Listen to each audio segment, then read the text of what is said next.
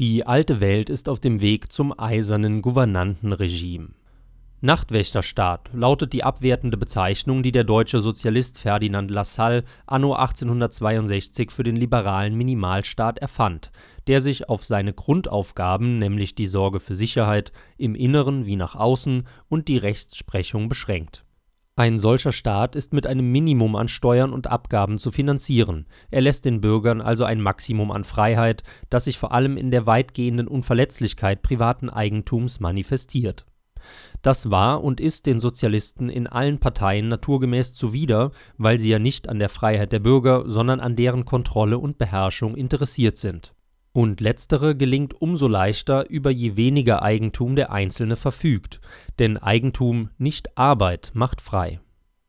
Ungeachtet des Umstands, dass linke Kollektivisten täglich über den angeblich tobenden Neoliberalismus klagen und unentwegt nach neuen Möglichkeiten suchen, die derzeit bei gut 50 Prozent liegende Staatsquote noch weiter in die Höhe zu treiben, bleibt festzustellen, dass die Staaten der Eurozone noch nie zuvor in einem solchen Maße planwirtschaftlich sozialdemokratisiert waren, wie das dieser Tage der Fall ist Nahezu alle Lebensbereiche sind staatlich infiltriert und stehen unter der Kuratel von Staatsbürokraten. Gesundheitswesen, Altersvorsorge, Unfall und Arbeitslosenversicherung, Bildungseinrichtungen und das öffentliche Transportwesen – die Liste erhebt keinen Anspruch auf Vollständigkeit – befinden sich in Staatshand. Das private Vertragsrecht ist weitgehend abgeschafft, der Staat ergreift bei der Gestaltung von Arbeits und Mietverträgen Partei stets zugunsten der sozial Schwächeren, versteht sich, schreibt Ladenöffnungszeiten vor und stellt damit sicher, dass auch nicht der leiseste Hauch wirtschaftlicher Freiheit aufkommt. Vom Kapitalismus und Laissez-faire, Laissez-passer ist in der EU, außer in einigen Staaten des vormaligen Ostblocks, längst keine Spur mehr zu finden Während der vielgeschmähte Nachtwächterstaat mit einer Quote von 10 Prozent des BIP bestens finanziert werden kann, ist der sozialdemokratisch organisierte Vollkasko-Wohlfahrtsstaat nicht mit einem unter 50 Prozent liegenden Anteil zu haben da selbst in der selig entschlafenen Sowjetunion ein informeller Privatsektor der Wirtschaft für vorsichtig geschätzt gut 20 Prozent der Wirtschaftsleistung verantwortlich war, steht Euroland mit seiner horrenden Staatsquote dem Sozialismus damit deutlich näher als der Marktwirtschaft.